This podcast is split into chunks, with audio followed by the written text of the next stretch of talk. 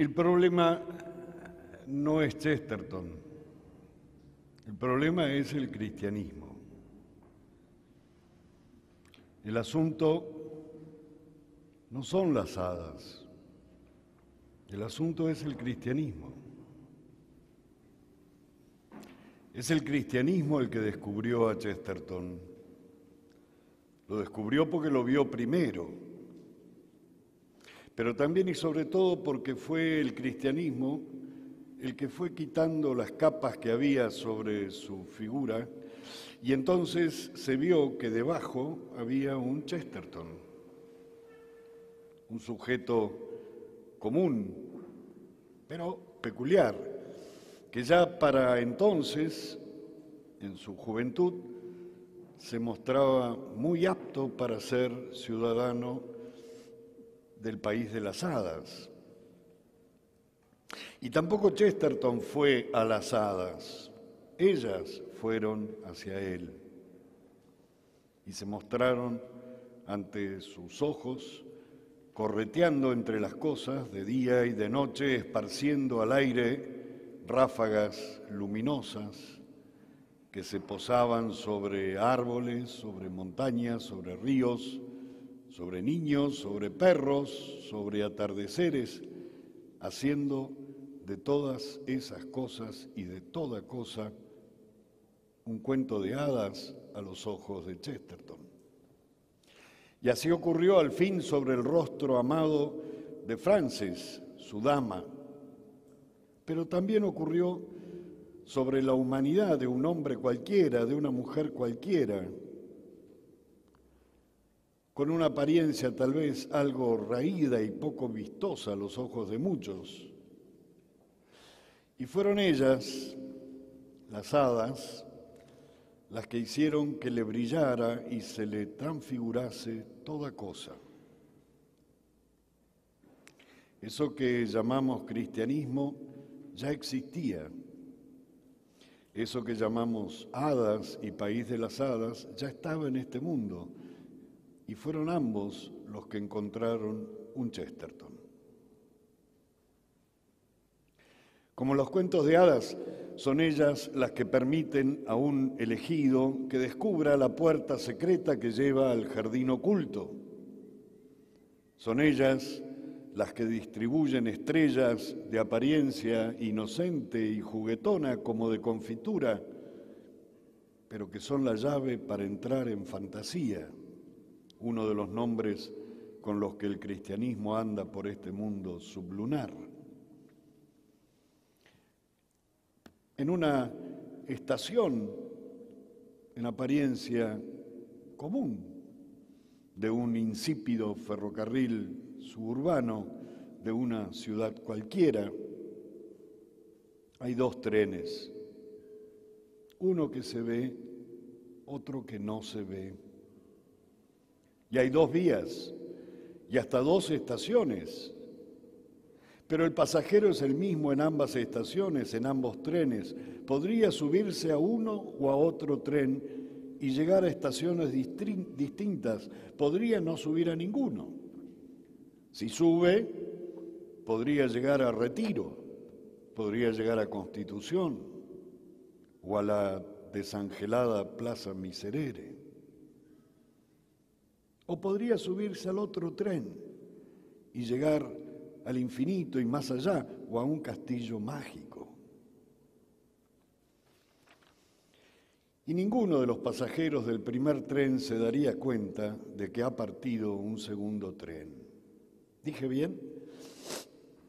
Son dos trenes, dos vías, dos estaciones, tal vez no son dos, pero sí son dos los ojos que ven cada una de esas cosas.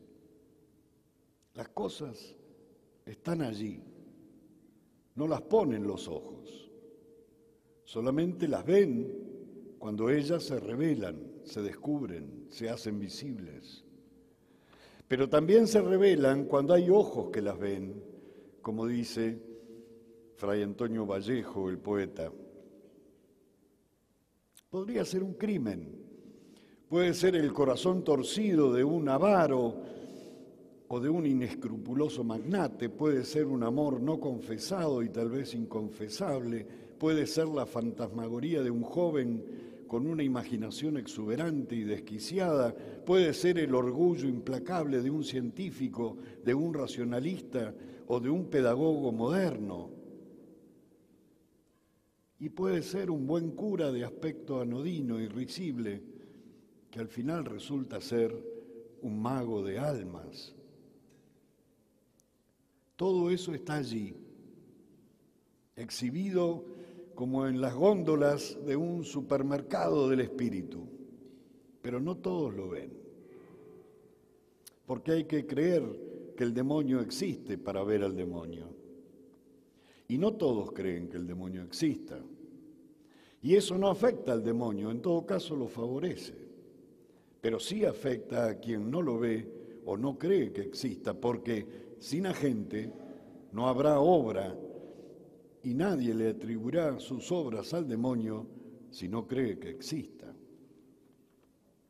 Ocurre lo mismo con las hadas y con los ángeles y con Dios, ya sea el Padre, el Hijo o el Espíritu Santo. No, no es Chesterton, es el cristianismo. Allí está la raíz de todo mito y de fantasía. El cristianismo ha hecho y dicho asuntos que hace tiempo ya, y para no pocos y para cada vez más gentes, son cosas de no creer. Él le ha revelado a los hombres la historia feérica e impresionante de la creación sacada de la nada, seres formados del limo de la tierra y animados con un soplo, él ha contado el terrible combate en el aire de los espíritus fieles contra los desleales, con espadas flamígeras intangibles en medio de relámpagos y truenos que ni se ven ni se oyen. Él, el cristianismo, fue quien habló de dragones y malévolas serpientes antiguas y lagos de fuego y ejércitos de espíritus y palabras como espadas que fulminan al adversario. Él ha mostrado los abismos de las tormentas que inundan toda la tierra y él ha dicho cómo se le ha confiado a un solo hombre el modo de pasar del antes al después del mare magnum, rescatando todo lo que hay que rescatar para que sobreviva el cataclismo cósmico. Y es Él, el cristianismo, el que les ha hablado de ciudades pasadas a fuego por el fuego del cielo, de truenos que hablan y zarzas que arden de la nada y piedras que de pronto aparecen escritas sin manos que lo hayan hecho. Él le ha dicho que dos ángeles visitaron a un hombre, le anunciaron que tendría miles de millones de hijos y adivinaron los pensamientos de una anciana e incrédula mujer. Él cuenta la historia de cómo una misteriosa voz despierta a ciertos hombres en medio de la noche y los convoca a una misión de vida y hasta de muerte en algunos casos. Es Él, el cristianismo, el que les ha dicho a los hombres la historia de que se pueden mover montañas, cómo deshacer lo que se hizo para hacerlo desaparecer, como si nunca hubiera existido, cómo secar una higuera, cómo curar con un gesto a leprosos, ciegos, sordos y revivir muertos. Él, el cristianismo, le ha dicho que hay quien puede hacer concebir a las ancianas estériles o que puede abrir en dos el mar o que una virgen pueda concebir y dar a luz o que el agua palpable y mojada puede lavar manchas invisibles e intangibles, o que un óleo puede dotarnos de una coraza tan invisible como poderosa, o que un poco de sal hace hablar a un mudo, o que un poco de saliva hace oír a los sordos o ver a los ciegos, o que un gesto de la mano nos da poderes sobrenaturales, o que hay quien puede convertir el vino en su sangre, no más que con palabras y un poder infinito, o que un Dios puede hacerse verdadero hombre sin dejar de ser divino. Todo eso ha dicho y hecho el cristianismo y todo eso y más lo ve quien lo ve. No, no es Chesterton, es el cristianismo. Pero lo que sí hizo Chesterton fue llevar todo eso a un grado casi imposible si cabe. Él paseó a las hadas por sitios insospechados, entrevió milagros inauditos, conmovió los cimientos de la tierra apenas con su débil pluma y con una imaginación tan frondosa como penetrante y con una alegría curiosa. El cristianismo puede generar a Tomás, el apóstol ausente, el incrédulo, a quien, después de todo, se le pedía que creyera en algo que no se había visto jamás, una resurrección. Él, Tomás, por su parte, necesitaba ver y tocar las llagas del muerto resucitado, tenerlo frente a sí para saber que eso extraordinario que le contaban no era extravagante y disparatado, y sí, en cambio, era real y hasta casi diría normal. Lo que Tomás parecía no advertir, o por lo menos no se nos dice, es que eso real que quiere ver y tocar ya era por sí mismo sorprendente, aun cuando lo viera y lo tocara. Pero por alguna razón, Tomás pedía que lo extraordinario se hiciera visible y normal. Una actitud bastante cristiana, después de todo. El cristianismo hace cosas así, ciertamente. ¿Acaso no nos acusan a los cristianos de creer cosas que se consideran disparates y sin sentidos y que nosotros profesamos con absoluta naturalidad y alegría? Pero lo de Chesterton fue distinto y en cierto sentido a la inversa. Él entrevió que el cristianismo ocultaba un secreto enorme. Lo milagroso no es una parcela en un campo inmenso, no es un rincón apartado en una sala enorme. Lo milagroso para Chesterton ocupa todo el entero, entero espacio de toda la existencia como si no fuera suficientemente maravilloso que alguien reviviera a un muerto, Chesterton creía y repetía que lo realmente extraordinario no era que el muerto hubiera revivido, sino que antes de morir, de morir hubiera vivido. Un dragón para Chesterton era una cosa más bien corriente y hasta en cierto sentido vulgar, si se quiere. Pero un perro, en cambio, bien podría ser un sujeto improbable. La reunión de un ejército de ángeles es perfectamente concebible, pero la unión de un varón y una mujer en el matrimonio, ahí tienen una idea realmente novedosa y creativa y hasta mágica. Ha habido antes y después que él quienes han dicho cosas así, cosas similares a esta en materia de asombro y de maravillas. Sin embargo, lo que lo distingue a Chesterton es el hecho de que pensara en las cosas corrientes y habituales como verdaderos tesoros y tesoros regalados, dones gratuitos y espléndidos, inmerecidos, inéditos, impensados, joyas sin necesidad e imposibles que se nos ponían en las manos.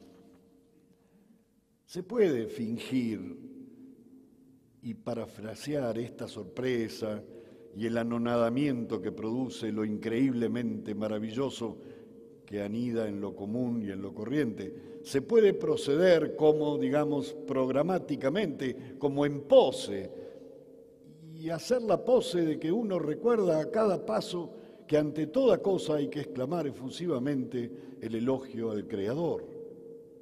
Se puede, sí, porque todo lo que es real y genuino podría ser falseado, aún sin mala intención. Puede hacerse con ese sentimiento un discurso emotivo y hasta grandilocuente, pero el caso de Chesterton también en esto es distinto. Él lo sentía verdaderamente y más aún, hasta lo disimulaba un poco con la suave ironía, con la paradoja y el humor amable, por ejemplo retruécanos y juegos de palabras que divertían a los auditorios y a los lectores eran las herramientas con las que él pintaba el mundo de nuevo hasta que se lo viera como si nunca se lo hubiera visto. Pero es verdad que hay algo universal y perenne en la actitud existencial de Chesterton, algo que todo hombre alguna vez, siquiera una vez, ha sentido y sentirá mientras haya hombres y haya mundo.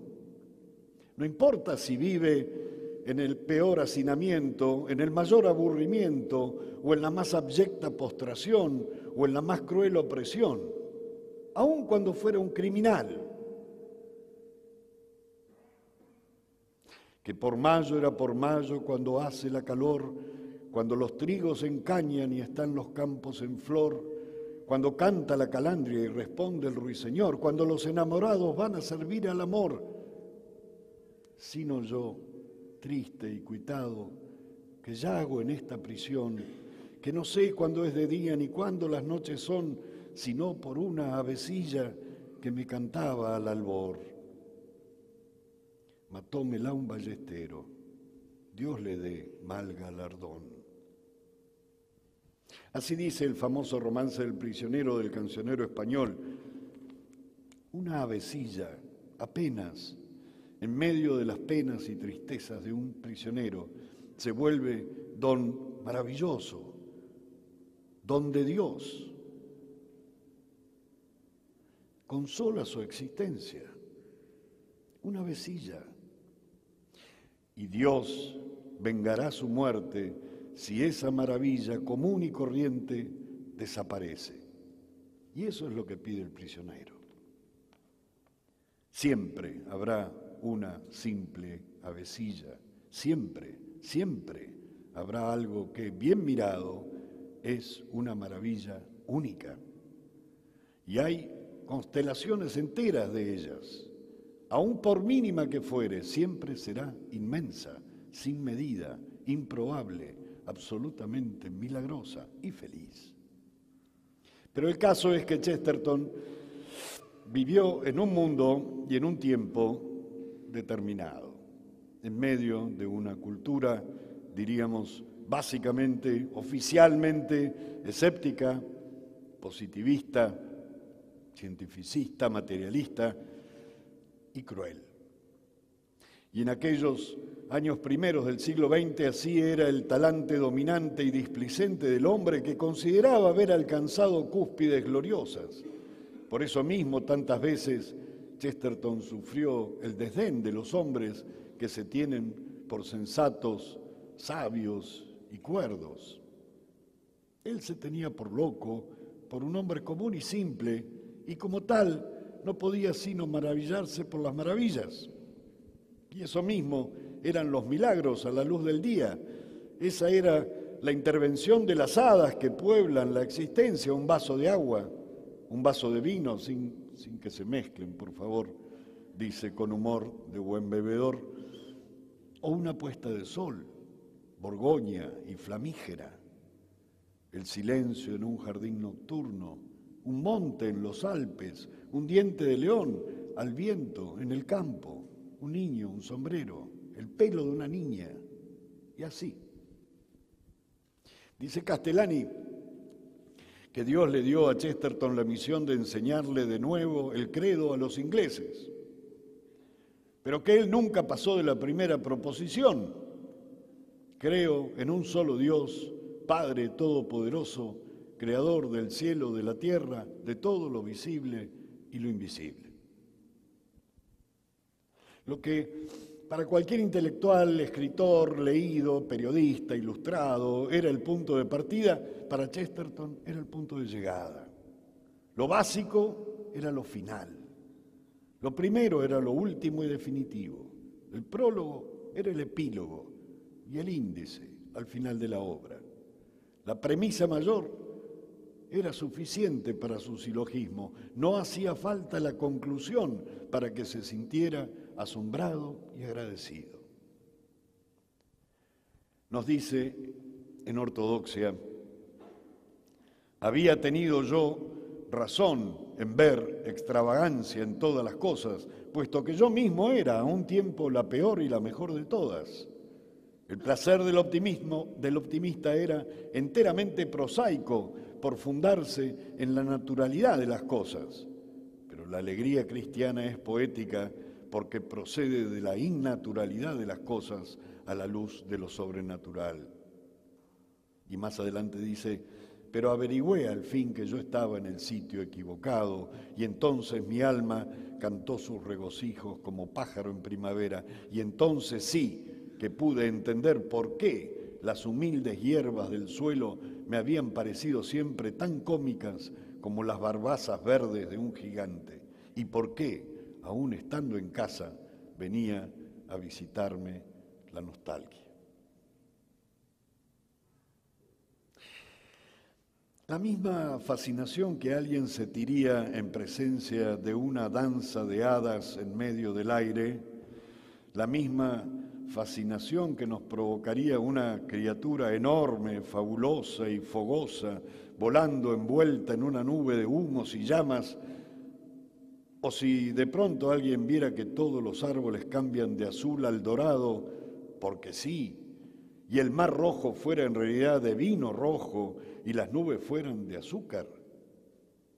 Esa misma fascinación sentía Chesterton en un simple día gris, cuando los colores resaltan más, según decía su mujer, que era su gusto. Su batalla de caballero para resguardar el mundo de las hadas era la batalla de un cristiano acunando con ternura la entera creación de Dios Padre, desde el mar hasta las mariposas, desde un jazmino, un arroyuelo o un niño jugando hasta la civilización nacida de las entrañas del cristianismo.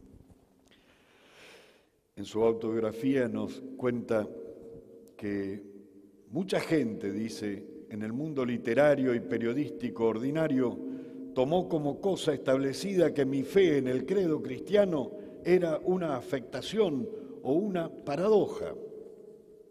Los más cínicos suponían que solo era una pirueta. Los más generosos y leales sostenían acaloradamente que solo se trataba de una broma. Hasta mucho tiempo después no se hizo evidente todo el horror de la verdad, y era que yo creía realmente en ello.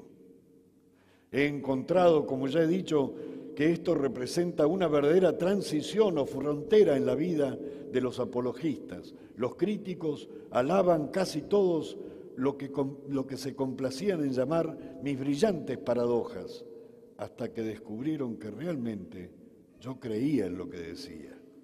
Desde entonces han sido más combativos conmigo y no se los reprocho. Hay detrás de esto que dice algo peculiar en el concepto y la vivencia que tenía Chesterton respecto del cristianismo y que dicho sea el pasar, no muchos cristianos tienen.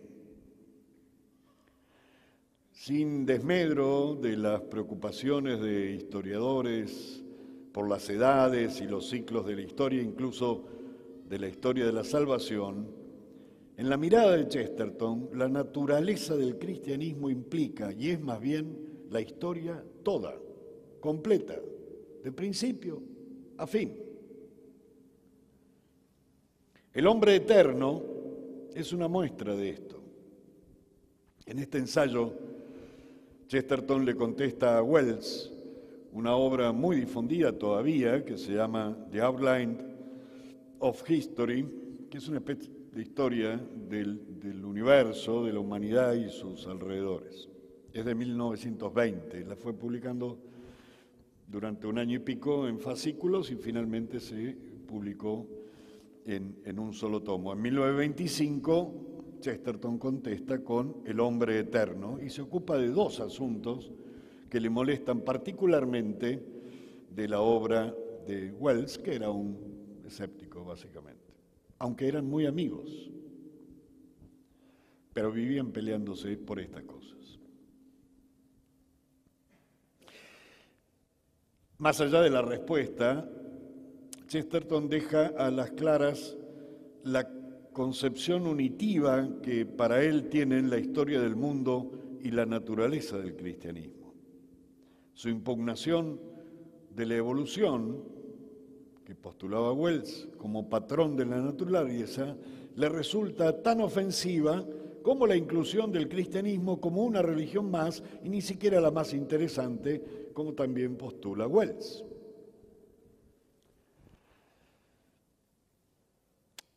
Un segundo y un excursus para explicar esto, por si resultó oscuro. En mi concepción, los cristianos muchas veces estamos acostumbrados a pensar como en tres partes la historia. Una antes de Israel, otra que llamamos el Antiguo Testamento, y por fin, finalmente llegó la caballería y viene el cristianismo. Creo que Chesterton pensaba la historia más bien como la piensa Dios. Es un todo apasionante, una historia fabulosa, una historia de amor además, donde un caballero se bate con toda clase de enemigos con tal de rescatar a su amada, que somos nosotros. Y eso va de principio a fin.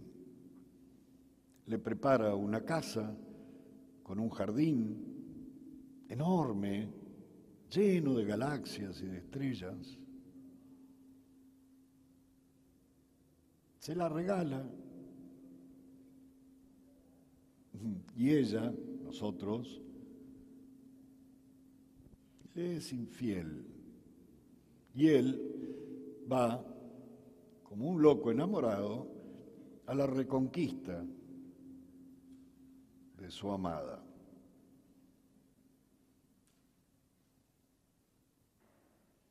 Chesterton pensaba así la historia. No todos los cristianos la piensan así. Son capítulos de una misma novela, son estrofas de un mismo poema.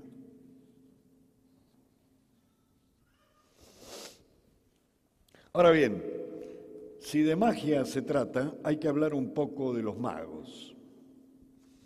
Uno imagina a un mago o a un sabio como un hombre de habitual adusto, en general enjuto, barbado, taciturno, alto. Parece que no podemos conseguir, concebir magos petizos.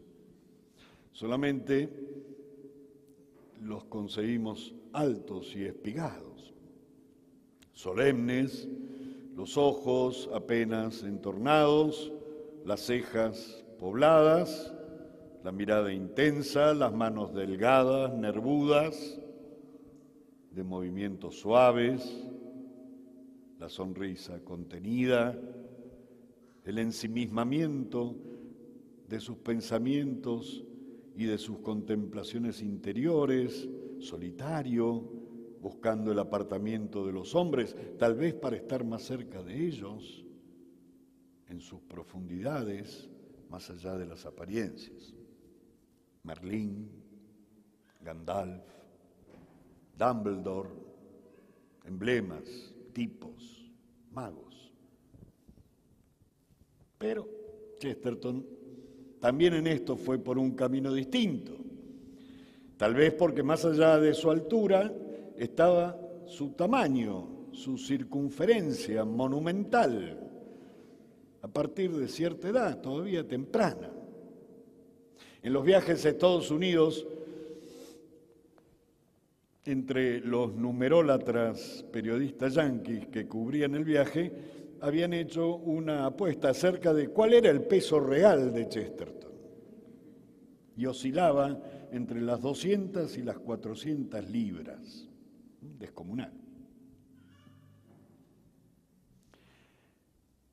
¿Cuánto pesa en realidad Chesterton? Su desgarbo, su desatuendo, su displicencia. Cierta vez, me gusta siempre esta anécdota, fue a una reunión social con dos corbatas y se lo hicieron notar. Y él contestó, esto es para que vean el extremo cuidado que pongo en mi vestimenta. Si no fuera por Francis, su dama, que trataba de adecentarlo un poco, hubiera dado la impresión de un desarrapado. Cuando uno pasa los 150 kilos con holgura y mide más de un metro noventa, ya es difícil que se lo catalogue con el estereotipo del mago o del sabio, salvando a nuestro buey mudo Tomás de Aquino, que tenía un porte similar y tenía una proverbial y aparente distracción. Chesterton, como se ha dicho muchas veces, da más bien la figura de un Falstaff. Pero no nos dejemos engañar por el exterior, porque hay que haber sido dotado de una filosa y poderosa intuición metafísica para lograr ver intuitiva, espontáneamente, inmediatamente, detrás del velo visible, lo invisible de la potencia óntica de cada ser y de las personas, y aún del mal mismo y del hueco que el mal orada en la existencia de las cosas. Esa connaturalidad con lo invisible lo vuelve en algún sentido un mago, porque su mirada es capaz de ver en un harapo una vestidura preciosa y exótica, así como un hada convierte un zapallo en una carroza. Y su arte exterior, la palabra, consiste en mostrar con palabras precisamente esa raíz poderosa que hace de lo común algo extraordinario, de lo consabido y habitual algo improbable y mágico. Chesterton no ideó ficción fantástica como Tolkien o como Lewis. Y no porque los mundos feéricos no lo fascinaran, pero no les inventó historias. Todo lo que puebla la imaginación de esas narrativas en sus obras está ausente. Y sin embargo, es un lugar común destacar y alabar su potente imaginación. Pero a la vez hay que decir que también él es hijo de fantasía, también él es hijo de George MacDonald y de los goblins y de los elfos y de las hadas y de los dragones, que consumió desde muy, muy pequeño. Todas esas criaturas están en él, claro que sí, no en sus páginas. Pero si acaso están, están quintaesenciadas, a una con su mirada. No están en su obra y en sus páginas, sino en él. Porque lo aprendió de MacDonald precisamente. Fue más consonancia que aprendizaje, fue encontrar, aún de muy pequeño, a uno que hablaba un idioma que él entendía perfectamente sin necesitar traducción. Y el caso es que cuando tuvo que idear él sus propios personajes fuera de lo común, en general los vistió con los ropajes anodinos del hombre común, incluso invisibles a los ojos superficiales, gorditos, peticitos, flacos, indefinibles, desaliñados, extravagantes, pero habitualmente silenciosos, y perspicaces en un rincón, bromistas, bromistas pesados incluso, ladrones peculiares. Y así, los monstruos de Chesterton, los dragones malévolos, los endriagos y basiliscos, los demonios y faunos, no están. En su lugar hay plutócratas desalmados, ministros tramposos, seminaristas petulantes, avaros inmisericordes, fanáticos pulcros, razonables, crueles y desaprensivos, o asesinos comunes y corrientes. Un hobbit, en realidad, no es muy distinto del padre Brown. Así, ambos son el emblema de que debajo de una apariencia común, poco épica, están el héroe y el santo. Detrás de la apariencia demasiado común está lo extraordinario, lo verdaderamente singular. Chesterton de este modo se ha hermanado así con otro que también ve visiones, Don Quijote. Ambos ven a través de las cosas no lo que significan que eso puede hacerlo cualquiera, sino lo que son en realidad. Así es como el Caballero de la Mancha puede tratar como damas a las prostitutas en una posada ruinosa que él considera un castillo.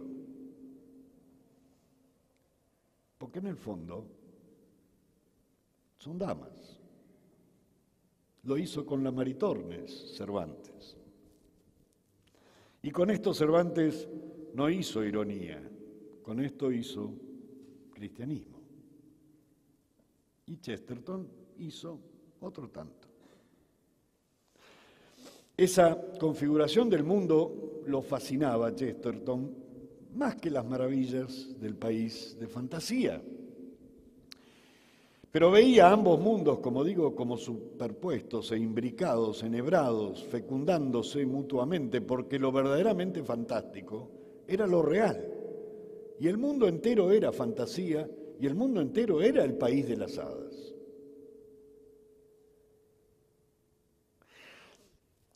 En algunos casos preocupa ver a veces si una fantasía es en el fondo cristiana siquiera rectamente natural.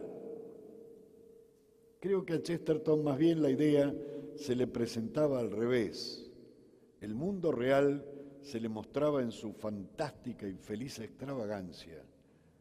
El cristianismo a sus ojos era verdaderamente mágico, era la magia misma, o como le dijo Tolkien a Luis, el mito verdadero, el único mito verdadero. Una realidad invisible, ideada para representar lo invisible, suele ser habitualmente dúctil, maleable. En ese caso, el subcreador, como lo llamaría Tolkien, solamente debe preocuparse por la consistencia y la coherencia del relato. En su mundo subcreado, él es, en cierto sentido, el legislador universal. En sus invenciones, el autor podrá guiarse consciente o subconscientemente por referencias o premisas que proceden del mundo real y no de las hebras propias de la trama inventada. Por ejemplo, ideas que vienen de afuera de un relato. El bien es bueno, el mal es malo. El bien y el mal no son equivalentes, no son dos principios entitativos de igual calidad, pero en pugna contradictoria. Otra idea, al final el bien triunfará en una eucatástrofe, y así siguiendo. Esas no son ideas que inventa el autor, esas son ideas que trae el autor y se nota que las trae cuando inventa las historias. Todas las cosas que proceden de la realidad son verdaderas y ciertas y entran en un relato de la mano del artífice, de la mano del autor, pero vienen más allá.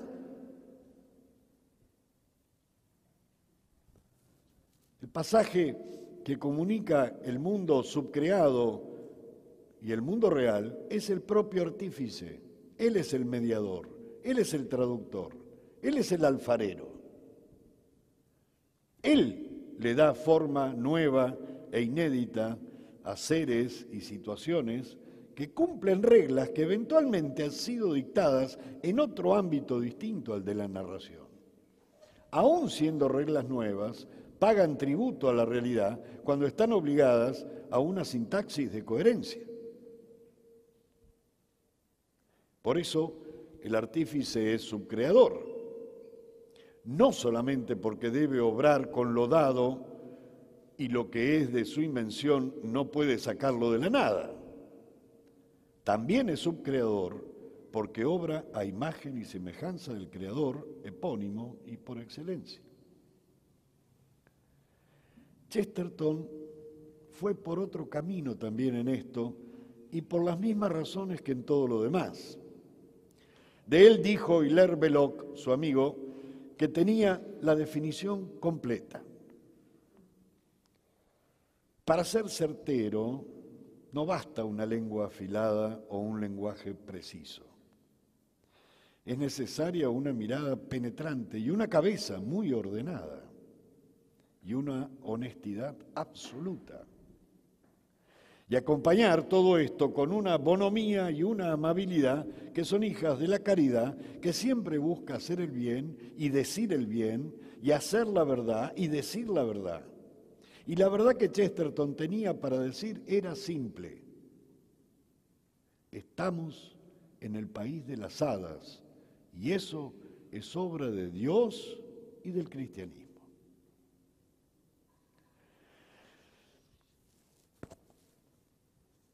para ir concluyendo, son las mejores palabras en una conferencia, ¿no? Siempre. No importa lo que el tipo haya dicho, cuando llega a ese punto, después que hemos estado mirando el transcurrir de las páginas para ver no cuánto falta de este delicioso manjar, sino, mamá, ¿cuándo nos vamos, no? Si me preguntaran por dónde ir, para encontrar el hilo que ha hecho de hadas, fantasía, mitos invisibles y asuntos así, los tópicos que son propios de esta banda de hermanos, que son los autores que estamos considerando, no podría decir nada espectacular ni académico, pero sí diré algo que podría ayudar a tener una visión más acabada de por dónde van pensando, sintiendo y viendo algunos el sentido de la existencia de todas las cosas y buscando a quien las puso en la existencia.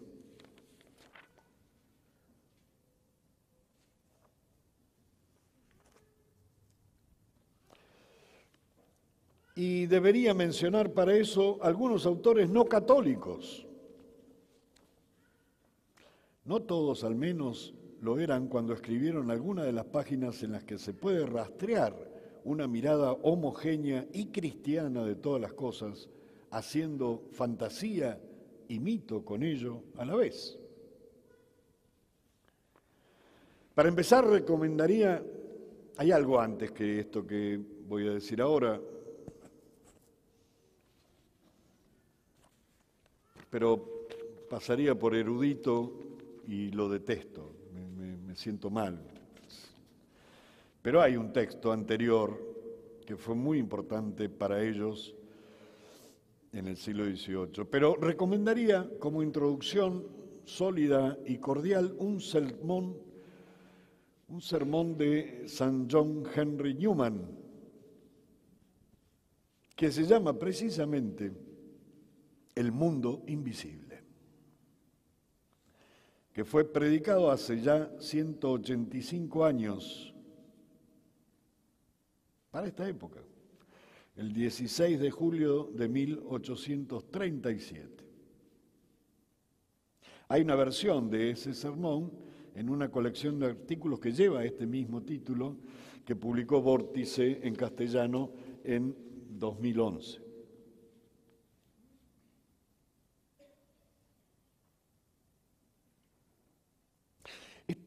breves cursos. Voy a tener que pasar por, por erudito, lo siento mucho. Apedréenme en la calle cuando salga de acá, por favor.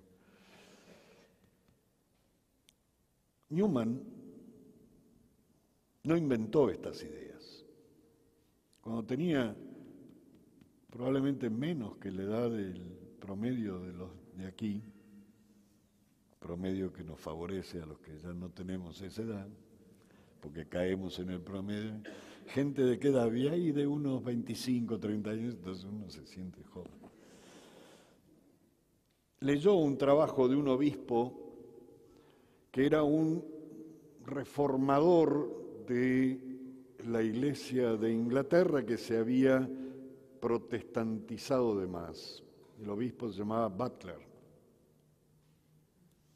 Y era un trabajo de teología que básicamente se refería a las realidades invisibles detrás de la naturaleza visible que nos rodeaba.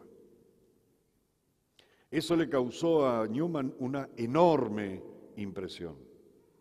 Es el origen de su famoso principio sacramental. Y en este sermón, muy accesible, dura menos que esta conferencia, está una vértebra desde el punto de vista escriturístico y teológico, pero también literario, porque es una pluma fina. En un momento totalmente desaprensivo para esta realidad. En muy buena medida, todo lo que vino después tiene una raíz en estas raíces. No es la única. Recuerden, el mundo invisible. Después está el capítulo cuarto de Ortodoxia. Dietics in Elfland, ética en el país de los duendes, más claro. Eso es de, de 1908, que termina diciendo, después de un desarrollo impresionante sobre la naturaleza mágica de las cosas corrientes, en un texto que para mí es, además de una proposición metafísica y teológica, también un manifiesto político, porque hay una deriva política respecto de esa naturaleza invisible de las cosas. Algo que los teólogos habitualmente no consideran, los filósofos ignoran y los políticos desprecian. Y dice Chesterton, así concluyo con inevitable imperfección mi intento de decir lo indecible. Estas eran las últimas actitudes que había adquirido hacia la vida. Este era el suelo dispuesto para la siembra de la doctrina. Esto es lo que, de una manera oscura, pensaba antes de poder escribirlo y sentía antes de poder pensarlo. Pero para que podamos avanzar más fácilmente después, quiero resumirlo ahora brevemente. Recuerden que es el capítulo cuarto de Ortodoxia. En primer lugar, sentía en mis huesos que este mundo no se explica por sí mismo. Puede ser un milagro, es decir, tener una explicación sobrenatural. Puede ser un truco de magia, es decir, tener una explicación natural. Pero si se trata de un truco de magia para satisfacerme, tenía que ser mejor que las explicaciones naturalistas que había oído. Se trataba, por tanto, de algo mágico, ya fuera auténtico o con truco. En segundo lugar, llegué a sentir como si lo mágico tuviera sentido y ese sentido reclamaba a alguien que lo hubiera pensado. Tenía que haber algo personal en el mundo como lo hay en una obra de arte y fuera el que fuera su sentido era un sentido fascinante. Tercero, me parecía que el sentido del mundo de antiquísimo designio era hermoso a pesar de sus defectos como sucede con los dragones. Cuarto, entendí que la forma más adecuada de agradecerlo era conducirme con humildad y moderación. Teníamos que agradecer a Dios la cerveza y el borgoña, pero sin beber demasiado. Debemos obediencia al que nos ha hecho quien quiera que sea.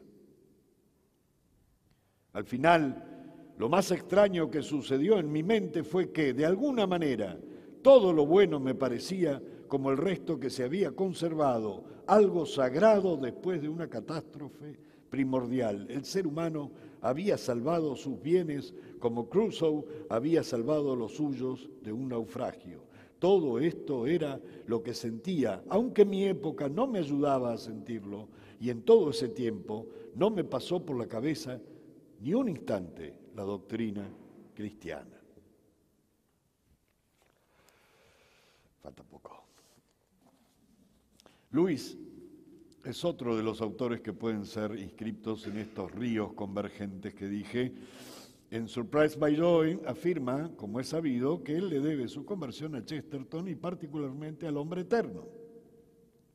Pero Luis tiene otra deuda que lo acercó a la fe por la vía precisamente de fantasía. Con Chesterton pasó algo parecido. Y es precisamente a propósito de este George MacDonald que he mencionado varias veces y que lamentablemente ha sido poco estudiado. En un prólogo a Fantastés, que es una obra de MacDonald, la más conocida, su elogio describe, el elogio de Luis, la relación entre el mito y la vida espiritual. Y dice Luis, MacDonald es el más grande genio de esta clase de los modernos hacedores de mitos que yo conozca. Pero no sé cómo clasificar a un genio tal. Llamarlo un genio literario no parece satisfactorio, puesto que puede coexistir con gran inferioridad en el arte de las palabras, dado que su conexión con las palabras resulta ser meramente externa y en cierto sentido accidental, ni puede ser ubicado en alguna de las otras artes. Comienza a parecer como si hubiera un arte o un don que la crítica en general haya ignorado aún puede llegar a ser una de las artes más grandes, pues produce obras que nos dan en el primer encuentro tanto deleite y en una familiaridad prolongada tanta sabiduría y fortaleza como las obras de los grandes poetas. En alguna forma es más afín a la música que a la poesía. Sigue diciendo Luis, esta obra va más allá de la expresión de las cosas que hemos ya experimentado. Despierta en nosotros sensaciones que nunca habríamos experimentado antes, que nunca habíamos imaginado tener, como si hubiéramos salido de nuestro modo normal de conciencia y poseído alegrías que no habían sido prometidas a nuestro nacimiento. Se mete bajo nuestra piel, nos golpea en un nivel más profundo el de nuestros pensamientos o aún el de nuestras pasiones, remueve las más viejas certezas hasta que todas las cuestiones quedan abiertas y en general nos deja más plenamente despiertos de lo que solemos estar la mayor parte de nuestras vidas. Este arte, mito poético, tiene a MacDonald como sobresaliente. Es un elogio, ¿no? Regular, ¿no? Bilic, Alejandro Bilic, de Vórtice, lo digo otra vez, tuvo el coraje y el acierto de publicar una traducción de esta obra, pero además también acertó cuando decidió incluir un texto de Chesterton antes del prólogo que pertenece a Luis, como ya dije. Luis escribió una especie de prólogo, introducción a Fantastés, pero Bilic le puso a su vez un trabajo de Chesterton que es un prólogo que Chesterton escribió a las memorias que el hijo de MacDonald publicó. Memorias de su padre. En ese texto dice Chesterton en 1923, es evidente que los apasionados y poéticos escoceses han debido tener, como tienen los apasionados y poéticos italianos, una religión que armonizara con la belleza y vivacidad de las pasiones y que impidiera al demonio acaparar todos los colores brillantes. Una religión que permitiera combatir una gloria con otra, una llama con otra llama. Entre los numerosos hombres de genio que ha producido Escocia durante el siglo XIX, hubo solamente uno que fue lo bastante original para remontarse al origen. Hubo uno solo que representó lo que debió haber sido la religión escocesa si hubiera mantenido el colorido de la poesía escocesa de la Edad Media. En esta clase particular de obra literaria, realizó la aparente paradoja de ser un San Francisco en Aberdeen, viendo la misma clase de aureola en torno a cada flor y cada pájaro. No es lo mismo que la apreciación que hace cualquier poeta de la belleza de la flor o del pájaro. Un pagano puede percibir y admirar esa belleza y seguir siendo pagano, es decir, triste. En cierto sentido especial de su importancia, lo que la tradición, atribuyéndole mayor valor del que posee, llama sacramental. Haber vuelto a esa tradición o haber avanzado hasta ella con un salto juvenil y haber salido del sombrío sábado de una ciudad calvinista fue un milagro de imaginación. MacDonald es uno de los padres de fantasía, de todo lo que vino después. Chesterton le debe, Lewis le debe, Tolkien le deben.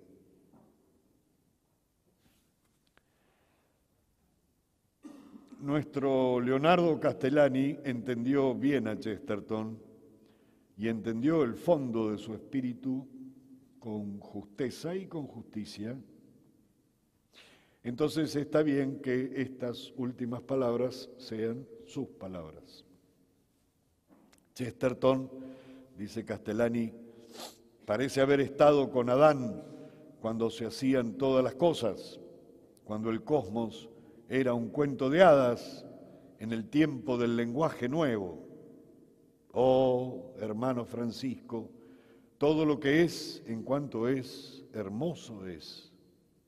Toda la vida se la pasó adhiriéndose calurosamente a la opinión de Dios Padre cuando dijo que todo lo por Él creado era bueno. Et vidit Deus quodesset bonum. Gracias.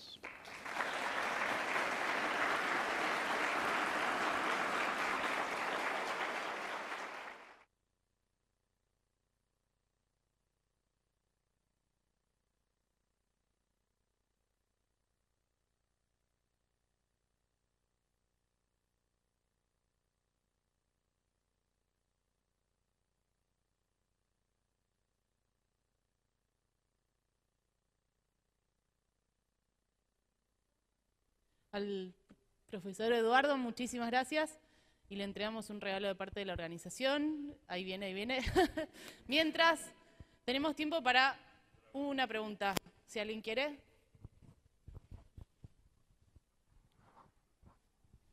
Ahora sí, ahora sí hacemos entrega. Fuerte el aplauso nuevamente.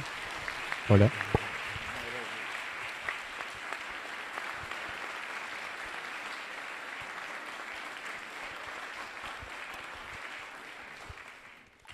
Juro que es lindo. Pero es complicado abrir acá.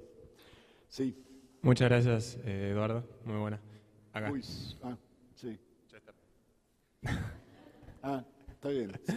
No hacía em, falta, ¿eh? Quería preguntarle que a pesar de que Chesterton y Lewis mantuvieron o terminaron su vida con esta visión de las hadas del mundo, ambos tuvieron periodos en los que prácticamente traicionaron todo en lo que habían creído desde niños, tanto Lewis como Chesterton.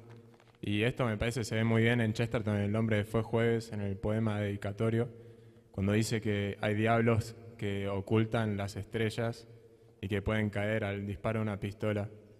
yo le quería preguntar cómo, cómo dar este cambio, porque... ¿Cómo? ¿Cómo dar este cambio? Porque no es tan fácil que ese demonio que a uno le, demonio en sentido general, ¿no? le oculta las estrellas, eh, caiga.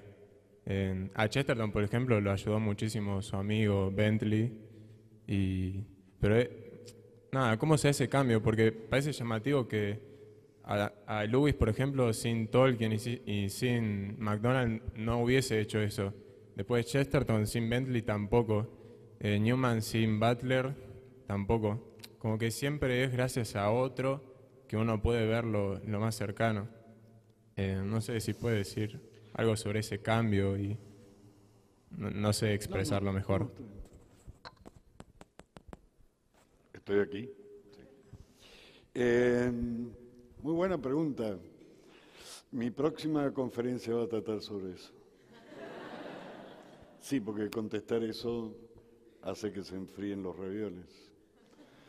Pero para que no se vaya sin algo, en lo que dijo está la respuesta. ¿Qué hay que no hayas recibido? No somos autosuficientes. Nadie se basta solo a sí mismo para todo. Esto en sentido general, por eso digo usted mismo, cuando exclamó doliente una explicación, ¿cómo podría ser? ¿Por qué siempre otro? Y porque siempre otro. Desde que nacemos, desde que somos concebidos, es otro el que nos pone en camino. Es otro el que nos enseña en el colegio, es otro el que nos lleva en el colectivo, es otro el que nos opera el apéndice, es otro el que nos hace la mesa, es otro el que le pone la comida arriba de la mesa, siempre es otro. Así que si es por eso, no es problema que sea otro, eh, quiero destacar esto. Más interesante es el, el, camino espiritual, digamos, de una persona que, que, eh, claro, uno lo agarra en estado de término, y en estado de término es un santo del altar, ¿no? Entonces uno dice, ¿cuál de los dos San Agustines prefiere, digamos? ¿El juerguista, el, muchacho, este, el chico rico que, que, salta de cama en cama y anda de borrachera en borrachera y es un pagano feliz? ¿O el otro arrepentido, doliente y brillante explicando la Trinidad? ¿Cuál prefiere? Porque tengo que elegir, diría Chesterton. Es él yo mismo no me siento tan santo, digamos, si miro mi pasado. Ahora, las historias personales también tienen que ver. Si uno se cría en Belfast, en un ambiente eh, anticatólico, si uno se cría en una familia liberal, absolutamente liberal, no en el sentido nuestro, sino en el sentido de ellos, donde la religión, a Chesterton lo, llevaron a, bautizar por, porque hay que bautizar al nene, porque ¿cómo no lo van a bautizar? A nadie le importaba si, si lo bautizaban o no lo bautizaban. Hicieron bien en bautizarlo, pero no lo hicieron por convicción. Arrancó así porque arrancó así. Los padres no eran creyentes. El abuelo era protestante por parte de la madre. ¿Y cómo sale ese chico así? Más curioso es que un joven, adolescente, de la secundaria, porque usted me dice una parte de la historia, pero como todo periodista, me, saca los otros datos, que un chico adolescente, cuando tiene que, está estudiando en el, en el colegio y resulta que lee un himno a Proserpina, y con ese antecedente de una familia que nada que ver, como decimos nosotros, se le ocurra transformar el himno latino de, Proserpina en un loor a la Virgen María. ¿De dónde salió eso? Porque ese chico más probablemente va a terminar jugando a la Ouija y haciendo algún coqueteo con los demonios, no haciendo un himno a Proserpina. Eh, eh, transformando el himno en un himno a la Virgen. ¿Entiendes lo que quiero decir? Es decir, todo eso coexiste en una historia dinámica. No podemos ponerlo a Chesterton o a cualquiera arriba de una mesa de disección e ir sacando este. Este hígado procede de su etapa demoníaco y este, esta mitad del pulmón procede, no lo digo por usted, digo porque habitualmente se produce un cierto escándalo y uno quiere borrar con el codo este, las trapisondas de Agustín o los momentos demoníacos de Chesterton. En la película de Luis, Tierra de Sombras, hay un pasaje que personalmente, masculinamente me indigna, que es cuando él lleva a la mujer después de casado, a su casa y van a consumar el matrimonio. Y disculpen los señores, las mujeres van a entender perfectamente esto, pero él dice una cosa ridícula. Porque pone una camita al lado de la otra abajo en, la biblioteca porque ella no puede subir las escaleras porque tiene cáncer de cadera y qué sé yo. Y entonces se pone el camisón, es, es una noche de boda bastante atípica y bastante tristona, digamos así. Y Luis dice una cosa infame en la película. No conozco el procedimiento.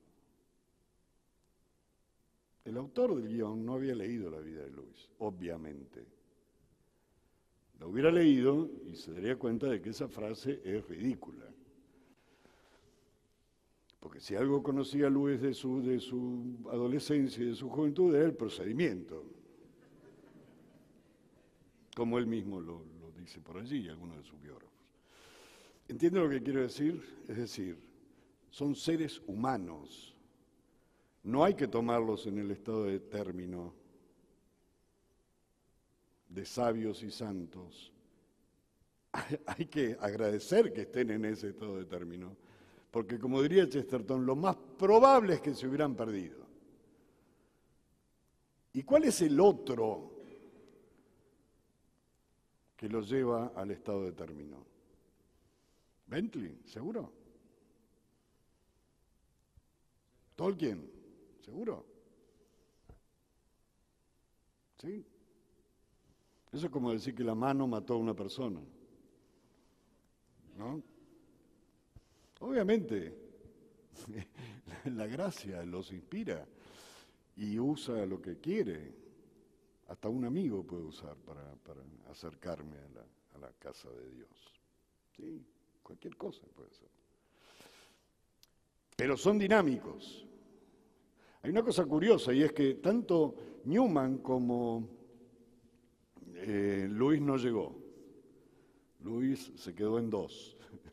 Pero tanto Newman como Chesterton, por ejemplo, eh, tuvieron dos conversiones en su vida.